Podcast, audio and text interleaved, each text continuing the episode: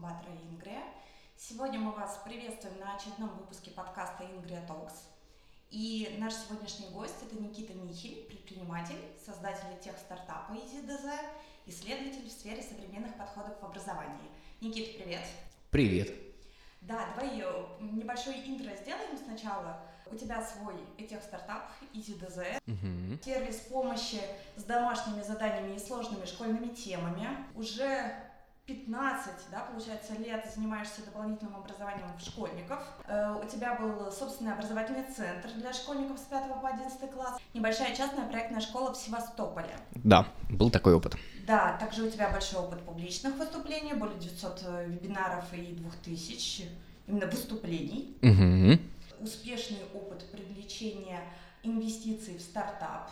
Об этом мы также подробно сегодня поговорим.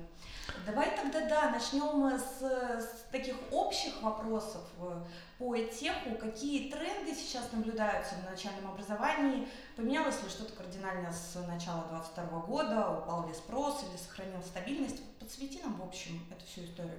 Можно разделить офлайн и онлайн направления. Эм, если мы говорим про офлайн, то мало что поменялось на самом деле. То есть сейчас намечается тренд э, на то, что люди открывают свои частные учреждения, да, и частные детские сады, и частные школы, и э, все больше и больше людей, несмотря на там, все события 22 года, э, так или иначе смотрят в этом направлении. И там в том же Петербурге сейчас, в нашем родном, э, если прям завтра появится еще 2-3 частные школы, большие, то на них будет спрос, и там будет достаточно большая очередь для того, чтобы туда попасть. С чем это связано? С тем, что ну, школа сегодня, к сожалению, по-прежнему не отвечает запросу времени, по-прежнему она не может предоставить э, достаточно качественное образование, и родители, имея хоть чуть-чуть подкожного жира, они стараются своих детей куда-то отправить. Спрос рождает предложение, и школ появляется все больше и больше, и детских садов. Если мы берем онлайн направление, то по-прежнему качают языковые направления, языковые школы. Эм, сейчас достаточно много людей, кстати, изучают различные азиатские, назовем это так, языки, да, то есть китайский, он все больше и больше входит в тренд, и есть онлайн-школы по изучению китайского языка. И, кстати, и на, в некоторых московских даже государственных школах открылись уже факультативные, э, факультативное изучение китайского языка. И э, по-прежнему большим спросом пользуются вещи, связанные с обучением детей различным цифровым профессиям, программирование, какая-то алгоритмика, появились проекты, которые позволяют детям на раннем этапе пощупать современные цифровые профессии UX, UI дизайнера, тестировщика какого-нибудь. А, то есть вот это все набирает неплохую популярность. И стоит отметить также, что в онлайне потихоньку стали появляться такие проекты в так называемом K12. То есть это проекты, которые помогают школьникам а, в изучении их школьных тем. То есть проекты, которые плотно и тесно связаны со школьной программой, с текущей школьной программой. А, и, например, а, была такая триггерная история. ВК недавно выкупили а, полностью Учеру, то есть они сперва проинвестировали, буквально в этом году выкупили за достаточно большое количество денег Учеру полностью. Это такой хороший триггер, что большой стратег верит в это направление и идет и покупает большой проект в этой части. Поэтому, если подытожить, э, в офлайне все, что связано с частной инициативой, сейчас неплохо поддерживается. Ну а если вы инвестор, кто нас слушает, то, пожалуйста, смотрите в проекты, которые сейчас тесно связаны с учебным планом школьников и с удовольствием инвестируйте, потому что это то, что будет расти. Расскажи, пожалуйста, про рынок ЕГЭ-ОГЭ, потому что я читала, что стоит вопрос возможной отмены единого государственного экзамена. Где ты это читала? Давай задам такой вопрос. Слушай, это новости, что э, госпредставители начали поднимать этот вопрос. Э, они понимают, что это процесс не быстрый. Нужно ли проектам как-то подстраховаться, э, продумывать план Б на случай, если в какой-то перспективе э, все-таки произойдет отмена ЕГЭ? Ну, давай начнем с того, что вопрос об отмене ЕГЭ, наверное, стоит года с 2008 -го. Вот я сдавал ЕГЭ в 2007 и начиная с 2008 я постоянно читал про то, что все, выдвинули инициативу, надо отменять ЕГЭ. Но если чуть-чуть копнуть, ЕГЭ — это очень хороший трамплин много для, для большого количества школьников. Это очень хороший трамплин. Я из маленького сибирского городка поступил э, в один из топовых на тот момент э, вузов э, нашей родины благодаря ЕГЭ. Я бы никогда не поступил по обычным экзаменам, просто потому что не выдержал бы местной конкуренции, кто может занести куда-нибудь приемную комиссию и так далее. И ЕГЭ сегодня дает возможность человеку из Сыктывкара, человеку из там Териберки, еще откуда-то поступить в топовый вуз, если ты хорошо сдал этот экзамен. А, поэтому там все сказки про то, что это когда-то отменится, ну, э, на наш век хватит, и нашим детям хватит э, чтобы, ну, времени, чтобы сдать этот экзамен. Он может разве что немножко трансформироваться, но как сам экзамен, как э, некий инструмент для того, чтобы люди куда-то поступали, он точно не будет отменяться. Это вот, вот прям вангую. Этот эксперимент начинался в 2002 году, и он пришел в какой-либо удобо- удобоваримый Э, вид году к 16 ну, как вот в такой плюс-минус понятно, там, базовая математика, профильная математика, на, убрали тестовую часть, оставили там только часть, где нужно писать какой-то либо краткий, либо развернутый ответ, то есть прошло без малого там 15 лет. Для того, чтобы отменить эту историю, придумать, потестировать что-то новое, пройдет еще лет 15-20, поэтому те, кто делают проекты в этом направлении, могут вообще не переживать и а, целиться в свои многомиллиардные компании. А, да, безусловно, стоит следить за корректировками. Каждый год происходят какие-либо корректировки. Добавляется задание, убирается задание. Убирается один тип заданий, добавляется второй тип заданий. Но люди, кто в этой теме, они как бы за этими а, спецификациями следят, и они всегда в курсе. И если мы говорим про рынок, про его объем, про его размер, есть статистика, которая говорит о том, ну, она, это открытая статистика в интернете, можно посмотреть, все это погуглить, что примерно от 50 до 75 процентов старшеклассников обращаются за услугами репетитора. Они вынуждены это делать для того, чтобы дополнительно эм, поготовиться. Тем более есть такие ребята, которые и так хорошо знают, но они самые ярые потребители, потому что им всегда нужно как-то перестраховаться. И если посмотреть, что школьников старших классов в России примерно 2 миллиона человек, ну мы берем с 8, потому что восьмиклассники, они тоже потихонечку начинаются готовиться к ОГЭ, а это примерно 2, наверное, даже больше, наверное, даже где-то 3,5 миллиона человек, то это большой рынок, потому что там средний чек услуги, он, ну, не будем закапываться в эти цифры, но он высокий. Если просто в тупую посчитать, в прямую, то окажется, что рынок большой. Ни один из имеющихся сегодня игроков, ну, из, из присутствующих на рынке игроков, не занимает даже 5% рынка. То есть какой-то новый продукт, который будет позволять школьникам, помимо Москвы и Питера, там, Казани и крупных мегаполисов будут позволять школьникам из глубинки тратить деньги на то, чтобы готовиться, вот такие продукты, они, безусловно, будут взлетать, то есть какая-то подписная модель, задешево, все предметы в одном месте. В России, э, помимо Москвы, там, Питера и э, крупных мегаполисов, там порядка 70% всех людей, поэтому свой клиент точно найдется. Никит, спасибо большое. Про начальное образование мы поговорили, а теперь расскажи про сферу образования в целом, угу. а потом про продукт, который существует. Будем опираться на данные, которые выгружает GitKurs каждый год у себя по нишам. Какие самые востребованные ниши?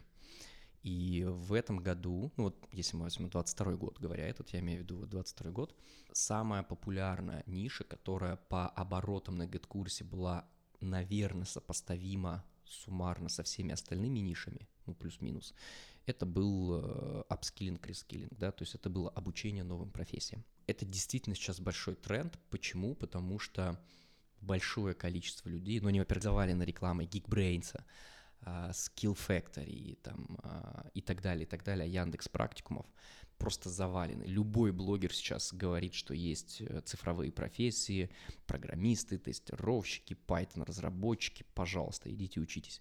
Люди все равно это слышат, и они в том направлении так или иначе идут. И э, правда, люди сейчас замечают, что их не устраивает, например, какое-то место работы, им нужно что-то поддобрать, например, стать более квалифицированным бухгалтером. Либо они могут пойти учиться закупкам а, по 44-му ФЗ, да, стать э, брокером в тендерах. Либо, либо, либо. То есть это в любом случае апскиллинг, рескиллинг. И это прям большой тренд. То есть, опять же, если вы какой-либо специалист, который например, умеет очень классно делать массаж, и вы можете на камеру рассказать, как это делать, то вы сможете найти продюсера, сделать вместе с ним небольшую онлайн-школу, закинуть ее на GetCourse, нагнать трафик, и у вас будет клиент. Люди готовы будут получить какое-то доп. образование, например, массажиста, и делать массажи. Если вы специалист, в, вы очень хороший программист, и вы знаете, как взять наставничество и провести э, человека джуниора до сеньора, пожалуйста, это тоже ваш путь. Вам не обязательно быть специалистом в какой-то большой онлайн-школе, там, Skill Factory и так далее. Вы можете сделать это и самостоятельно, найдя себе продюсера.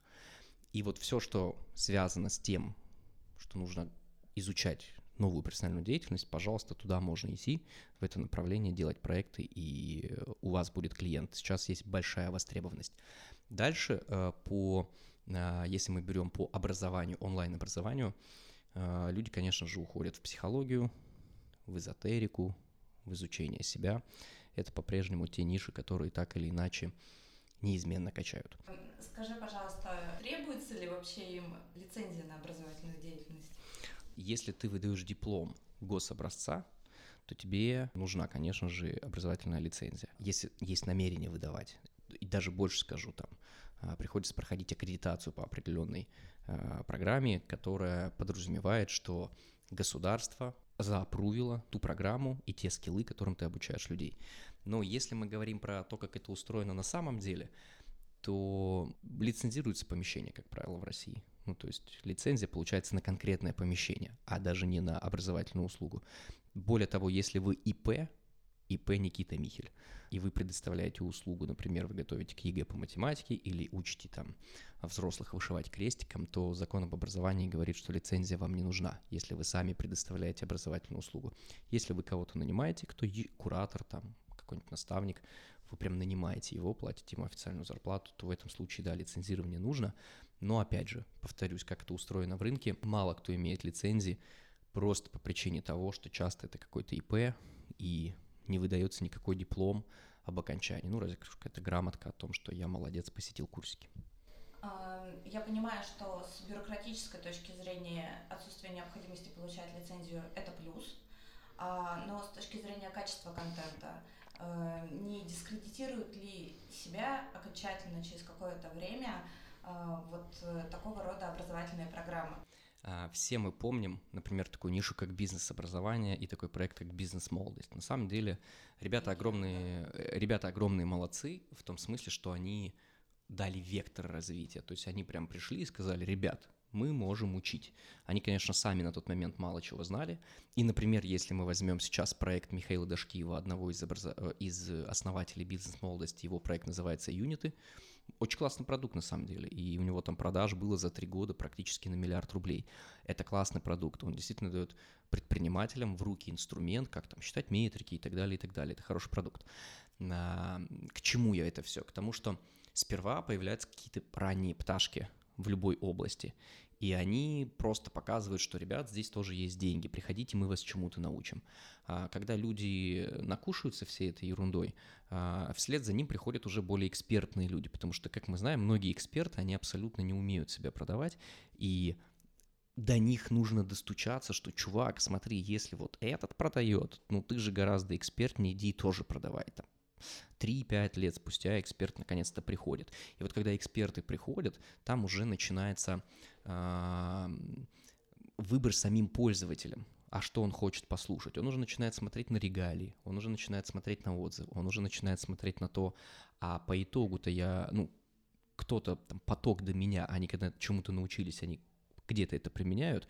И вот сперва вот все вот эти вот, э, как их называют, инфо-цыгане, они э, приходят, выжигают местность, э, могут показать не очень хороший результат, но потом вслед за ним все более и более экспертные люди приходят за ними, и продукт становится качественнее. Смотри, если возвращаться к продажам в техе, обычному проекту, не имея административного ресурса, сложно выходить на те же школы, университеты. Эм, скажи, пожалуйста, а легко ли делать продажи напрямую учителям и преподавателям? Они охотно покупают?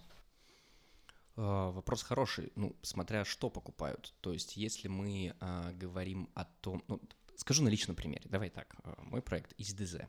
Мы занимаемся тем, что производим много контента, который помогает школьникам разобраться в его текущей теме. Вот здесь и сейчас он не понимает дроби вот прямо сегодня, и он может прийти и разобраться. И мы ему дадим рекомендацию, э, как лучше с этим разобраться, и дадим объяснение в двух раз, дадим два разных типа объяснения. То есть он может не понять с первого раза, что нормально, мы дадим ему второе видео, где будет по-другому объяснено, и он поймет.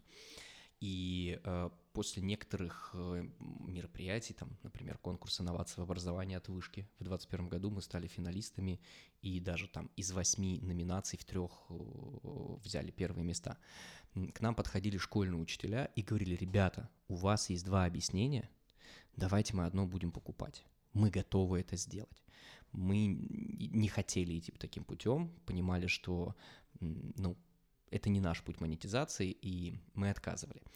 Но учитель сам по себе, он ищет, какой-то процент учителей, они ищут дополнительные продукты и готовы за них платить. А сколько? По-разному. Ну, если это учителя там больших э, регионов каких-то, а, ну, по опыту они покупают какие-нибудь там химические наборы для себя, там какой-то набор презентации, это может быть там 3-5 тысяч рублей смело.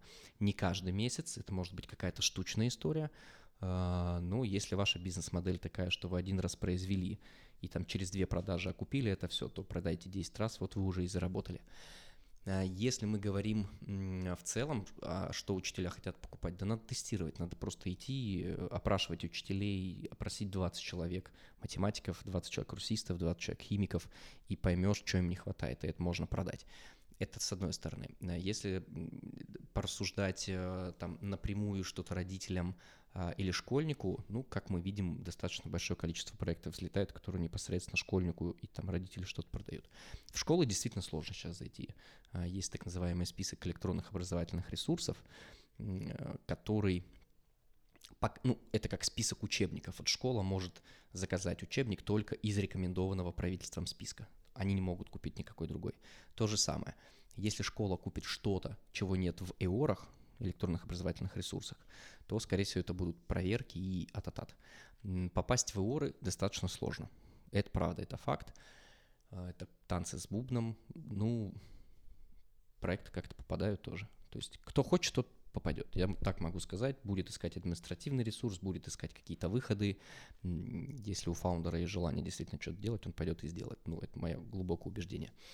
А вот так, да, стало сильно сложнее, чем, например, тому же Учеру. Они пришли в пандемию, школам предложили прикольный инструмент, который позволял школам так или иначе осуществлять онлайн-образование во время пандемии. Они очень сильно выросли именно в этот момент, но ну, а потом пришло регулирование, и собственно, они вовремя продались ВК.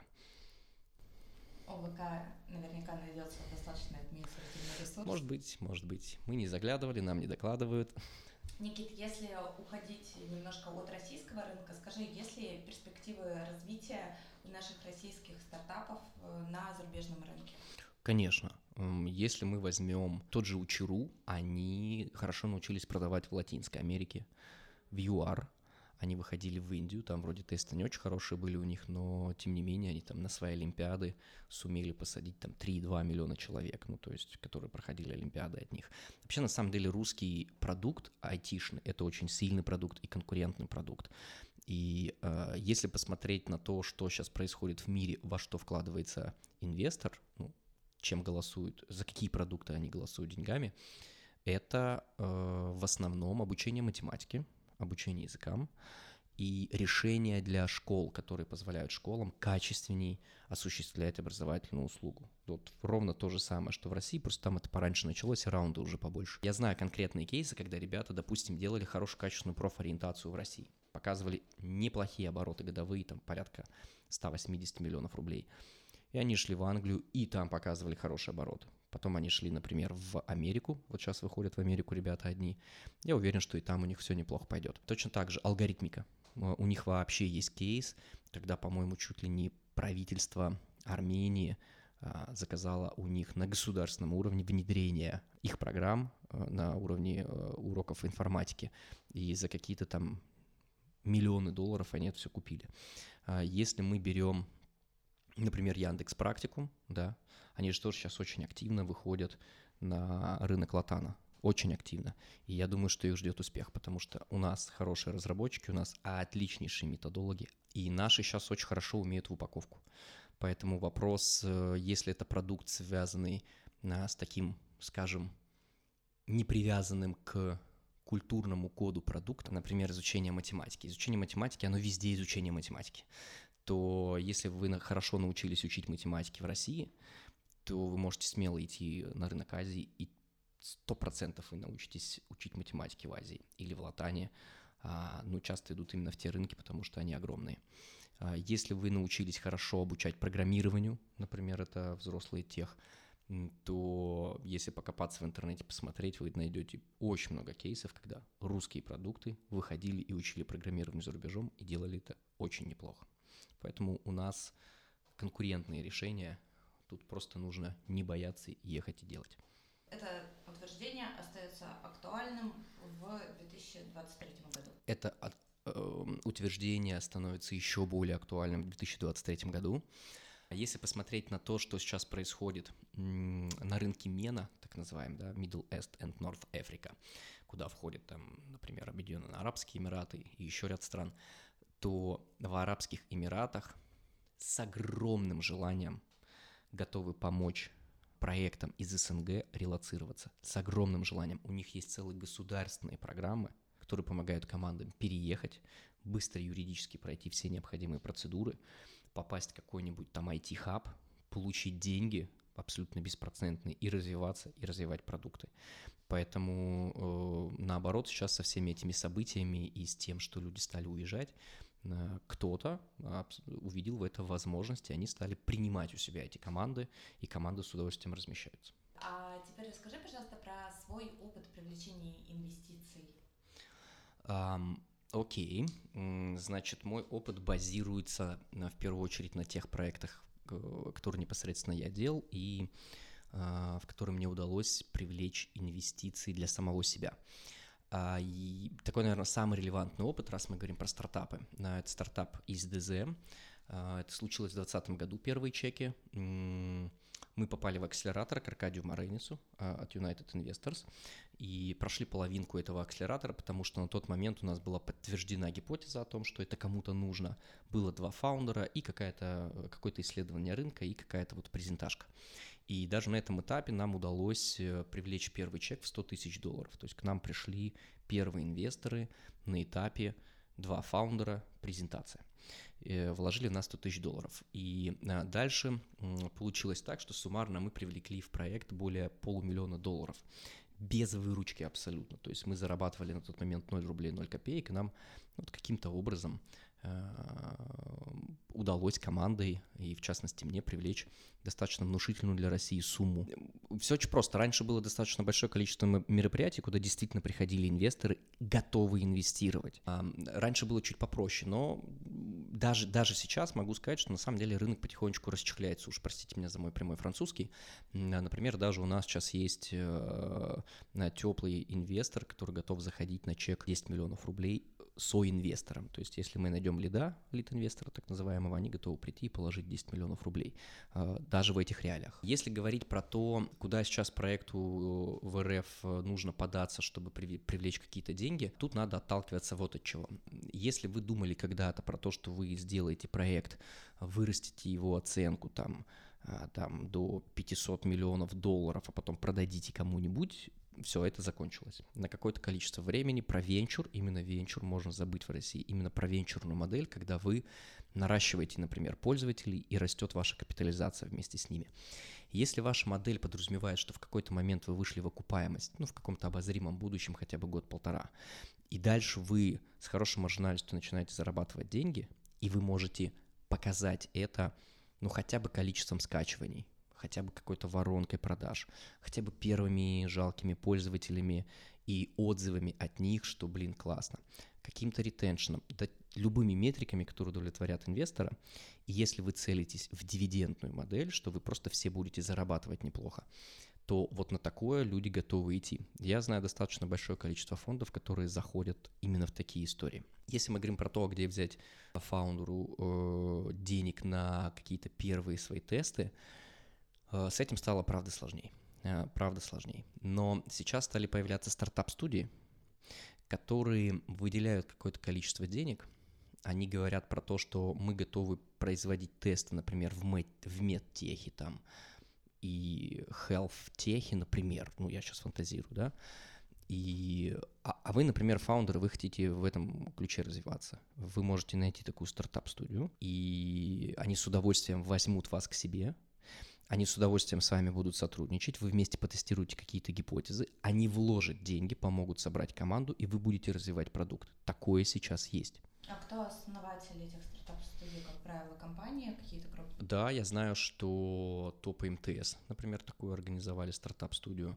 Да и вообще, если погуглить, они сейчас неплохо очень продвигаются. А если мы говорим сейчас про какие-то возможности для, опять же, старта, для начала, есть большое количество государственных программ, которые на самом деле получаются, и на самом деле их выделяют, и на самом деле люди работают, начинают работать на эти гранты. Если рассуждать о том, насколько сегодня сложно стартапу в России привлечь деньги, повторюсь еще раз, все упирается в вашу бизнес-модель. Если она подразумевает дивиденды, и у вас есть пользователи сейчас, это будет легко. В России много денег. Если это вещь про то, что вам нужно еще много чего тестировать, доказывать какие-то гипотезы, становится немножко сложнее. Представим гипотетическую ситуацию, когда мы нашли потенциального инвестора, э, то все равно на этом этапе будет Э, идти разговор об оценке стартапа. А можешь ли ты дать какую-то рекомендацию, как оценить стартап? Вот если они, например, на около ранней стадии вообще в России сейчас есть некоторая общепринятая такая история. Если вы ранняя стадия, то, что называлось раньше пресид, да, или там вот между пресидом и сидом, то есть некое общее такое, повторюсь, правило, не более чем 40 миллионов рублей. То есть ваша компания оценится в сумму не более чем 40 миллионов рублей, и исходя из этого вы будете отдавать какие-то доли инвесторам. Речь идет о российском рынке, правильно? Угу. Вообще любая оценка, пока это не бизнес, это на самом деле пальцем в небо. Абсолютно пальцем в небо. Например, к нам в феврале 2022 года заходили ребята по оценке практически 200 миллионов рублей. На тот момент у нас было около там, 15 тысяч скачиваний, и оплат, ну, наверное, было порядка 50. Это вот подписчиков, которые что-то оплатили. То есть мы э, показали, что рынок большой, э, что мы масштабны в перспективе, и мы сами сказали, что мы привлекаем там бридж раунд, так называемый, а, в таком-то размере, и мы готовы за это выделить вот такое-то, не более чем вот столько процентов компании. И на это согласились, потому что, ну, видели перспективу, видели потенциал и понимали, что там, впери, когда впереди случится какой-нибудь раунд, то оценка будет явно там в 2, 3, а то и в 4 раза выше. Потому что по предыдущему опыту там первые инвесторы заходили на определенные оценки, а когда заходили последние, там оценка была уже порядка 6x. Любая оценка любого стартапа а, на самом деле это переговорный процесс, процесс торга, а, и сколько ты сейчас готов там отдать э, и какая есть перспектива, насколько большой рынок, насколько у тебя будет правильная бизнес-модель, насколько вы можете быстро и агрессивно кого-то привлекать, какое количество у вас конкурентов, насколько тяжело входить в ваш рынок, например, там в нашу тему тяжело входить, потому что это затратно и по времени, и по деньгам, это капиталоемко войти, например, в тему создания контента. Ну, кто писал хоть раз, как хоть там, не знаю, хоть с десяток роликов, вы понимаете, что это такое. Если мы говорим про историю, когда ты на ноу-коде собираешь какой-нибудь агрегатор, ты можешь это сделать и там в Telegram-боте, то как там оценить, э, у тебя прям завтра может появиться еще пять конкурентов. Есть, конечно, безусловно, профессиональные оценщики, но они, как правило, оценивают уже работающий бизнес или когда ты собираешь раунд А. То есть Давай так, отмотаем назад. А как стартапу оценить себя? Да никак. Ты просто идешь к инвестору и говоришь, мне нужно столько денег, помогите. Он тебе говорит, я хочу у тебя половину компании. Ты такой, э, что тут too much? А он такой, окей, 25. Ударили по рукам, идите. Я на самом деле фаундерам многим желаю не задумываться на ранней стадии сейчас. Если вы реально хотите делать проект, к вам пришли, вам предложили, вам дают денег, берите эти деньги начните делать хоть что-то, а дальше смотрите а, в те перспективы, которые есть. Гранты, какие-то акселераторы, какие-то кредитные линии и так далее. Но сперва возьмите вы этих денег, не бойтесь вы отдать 25% компании. Отдать 25% компании и начать работать лучше, чем не отдать 25% компании и не работать. С другой стороны, нельзя не обращать внимание на личность э, инвестора, все равно какую-то информацию надо собрать об этом человеке. Конечно, безусловно, но поверьте, если мы говорим про какую-то историю про ранние стадии, а, про какие-то интересные рынки, там AI сегодня и так далее, туда не пойдет непрофессиональный инвестор. Непрофессиональный инвестор идет и вкладывает а, деньги под залог недвижимость, под покупку товара на Wildberries. Вот это сейчас непрофессиональный инвестор делает очень хорошо. А если мы говорим все-таки про профессионального инвестора, который смотрит а, в стартапы, в э, технологичные бизнесы, то это, как правило, человек, который, ну, какое-то количество времени на рынке присутствует, или у него, как минимум, есть аналитик, который умеет это все оценивать. И есть портфель проектов, да, хотя бы там с десяточка. Никита, скажи, пожалуйста, в какие проекты вкладывались в 2022 году? В России, конечно, инвестирование в тех очень сильно просело. Оно просело примерно где-то по оценкам экспертов в 4 раза. То есть это примерно четверть объема тех денег, которые были вложены, например, в 2021 году. И если мы берем мир, там, например, не так давно Лего выкупила продукт, который обучает детей математике. Представляешь, практически за миллиард долларов. Это вот в 2022 году случилось. Там 890 или там 900 миллионов долларов выкупили этот продукт, казалось бы. Большие раунды, э, если мы берем детские тех, опять же, э, привлекают проекты, например, класс Доджо. В Америке есть такой. Э, они, по-моему, там 123 или 125 миллионов долларов привлекли в 2022 году ближе к концу они делают такую, скажем, CRM-ку для школ, где учителю очень удобно э, пользоваться какими-то дополнительными материалами, отслеживать успехи класса, а школьнику удобно там и домашку посмотреть, и э, какие-то вот такие, ну, как у нас в электронном дневнике, в электронном журнале, и там дополнительный материал какой-то поизучать. Если мы берем более мелкие раунды, скажем, там до 10 миллионов долларов, то это все равно так или иначе что-то, что обучает детей э, полезному профессиональному навыку в школе, я имею в виду математика, физика, программирование, да, вот нацелены туда. И, и идут э, инвестиции в контентосодержащие продукты. Те, у которых есть какие-то свои курсы, или какой-то свой уникально разработанный э, материал, или технология, которая позволяет быстро, например, самому пользователю создавать какой-то контент, будь то учитель, будь то э, какой-то школьник. Э, еще интересный был проект, вот который лично мне очень понравился. Они, они называются TeachFX, и они вешают в классе микрофон, слушают запись урока, аудиозапись урока, искусственный интеллект это анализирует, ну, понятно, это вот так громко звучит, искусственный интеллект, там, ну, он что-то распознает, сидит какой-то методист и подсказывает учителю, что стоит изменить, подачу, либо как-то фразы другие. А если мы говорим про, например, азиатский рынок, опять же, там, один из самых дорогих этих стартапов мира сегодня, это Byju's, так называемый. Это индийская компания, Э, которая обучает, начала с того, что обучала школьников математике, как это неудивительно, да? И сейчас они, в принципе, для всей школы, э, с первого там по последний класс, и для студентов старших курсов тоже делают курсы, которые позволяют им что-то, чему-то научиться. Их оценка на сегодня, что-то, по-моему, 25 миллиардов долларов, долларов или около того. И вот они недавно привлекли тоже там какой-то бешеный раунд там на сотни миллионов долларов. То есть привлекаются раунды в проекты, которые учит чему-то конкретному и желательно контента содержащие. То есть вот это прям для инвестора сейчас вкусно. Вот вы наш слушатель, у вас разработана какая-то технология, которая на базе нейронок, ни одной нейронки. Чат GPT не решит этот вопрос, поверьте. На базе нейронок и какого-то вашего датасета. Например, вы идете в EasyDZ и берете у нас 30 тысяч видеороликов, которые мы записали. На базе этого можно дообучить на нейросетку так, чтобы она могла на какие-то базовые задания генерировать видеообъяснения. Но мы внутри у себя под капотом хотим это делать.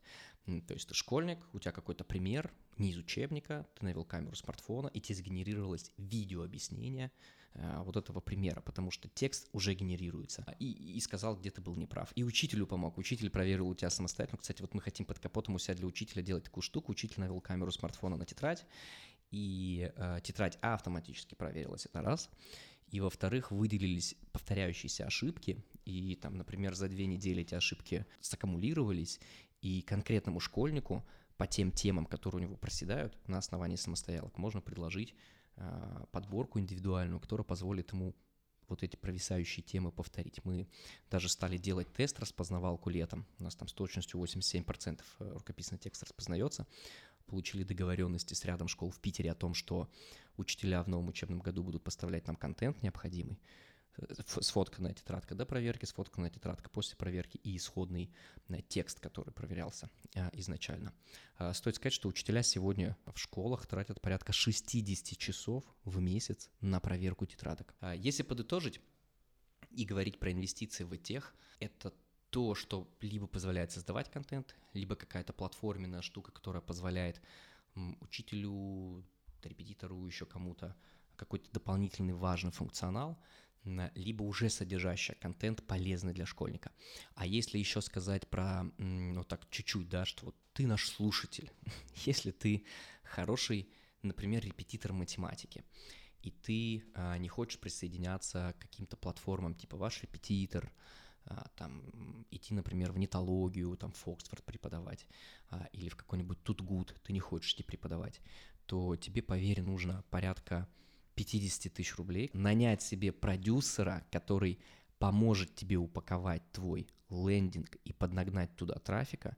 И если ты действительно харизматичный, прикольный, интересный репетитор, то ты можешь загрузить себя работой так, что тебе хватит на год точно. За полтинник. Первые тесты можно сделать, конечно. Да-да-да-да-да-да. А первые тесты, поверь, вот хватит, а потом ты идешь ножками. Телеграм-группы, где люди готовы давать денег под залог чего-нибудь, ты говоришь, смотрите, я очень классный репетитор, я делаю онлайн-школу, мне надо там полмиллиона рублей, готов отдать 25% компании. Во что инвесторы вкладывают, в продукт или в команду? Конечно, в команду.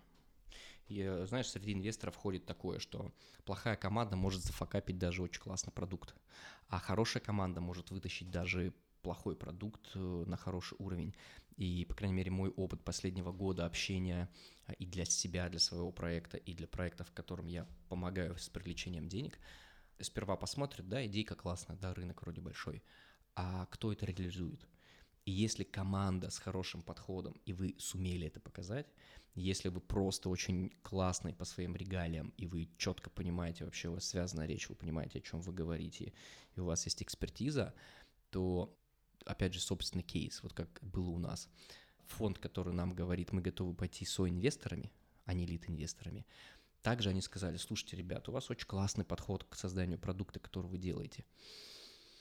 Приходите к нам просто с новым продуктом. С очень большой вероятностью мы вас проинвестируем. Пусть это будет пресид стадия какого-то, какой-то новой идеи. Вы классные, мы вас готовы будем проинвестировать. Вас готовы будем проинвестировать. Имеет ли значение пол основателя? Ты знаешь, в общении с инвесторами я не наблюдал какую-то вот э, э, фи или наоборот вау, там, что у вас есть кофаундер девочка. Но сейчас есть фонды, которые поддерживают кофаундеров или фаундеров женщин. Есть фонды, для которых важно, чтобы среди основателей или единственным основателем была женщина. А вообще, на самом деле, если даже посмотреть по рынку специалистов, да, в том же техе, огромное количество девушек занимают хорошие, очень хорошие позиции в этом рынке. Огромное количество девушек. Огромное количество девушек пробуют создать свои проекты. И единственное, у девушек иногда, это мое субъективное мнение, не хватает дерзости пойти и начать привлекать какие-то деньги. Девушки, если вы нас слушаете, давайте докажем Никите, что у него устаревшая информация. Если я могу чем-то помочь, в последнее время помогаю достаточно большому количеству продуктов, и сейчас сбилась уже команда, Э, которая может хорошо проект и продукт упаковать, будь то для партнера, будь то для инвестора, э, я могу помочь с питчем, потому что э, там 2000 с лишним выступлений, которые были в моей жизни, как раз в формате питчинга, они никуда не денутся. И там, как опять же, моя практика, некоторым проектам в начале этого года я помогал готовиться к выступлениям в финалах акселераторов либо конкурсов, и они становились победителями. Поэтому, если там нужна какая-то помощь в этом направлении, я с удовольствием помогу, потому что мне самому интересно, чтобы классные продукты доносили до аудитории, что они классные. Давайте тогда на этой позитивной ноте мы сегодня завершим наш подкаст. Никита с вами на связи. В описании подкаста будет вся информация. Никита, спасибо тебе большое, что был сегодня с нами. Спасибо большое. А, ребят, если отбросить все те сложности, трудности, с которыми пришлось столкнуться нам всем за последний год, и мне в частности, э, я человек, который поставил проект на стоп и целый год фандрайзил, это было очень сложно. Тем не менее, если убрать все эмоциональные составляющие, мы сейчас живем в очень классный период времени, когда вы можете донести свою экспертизу через телеграм-каналы, вас могут пригласить на подкасты, вы можете подать заявки спикерам на огромное количество мероприятий, которые проходят прямо сейчас и в Москве, и вообще дальше по России. Просто делайте. Я вам желаю быть дерзкими, прыткими, умными и просто не сдаваться. Когда, если не сейчас? Всем спасибо. С вами был подкаст Ингрия Токс. До встречи в следующий раз. Спасибо, спасибо. Пока-пока.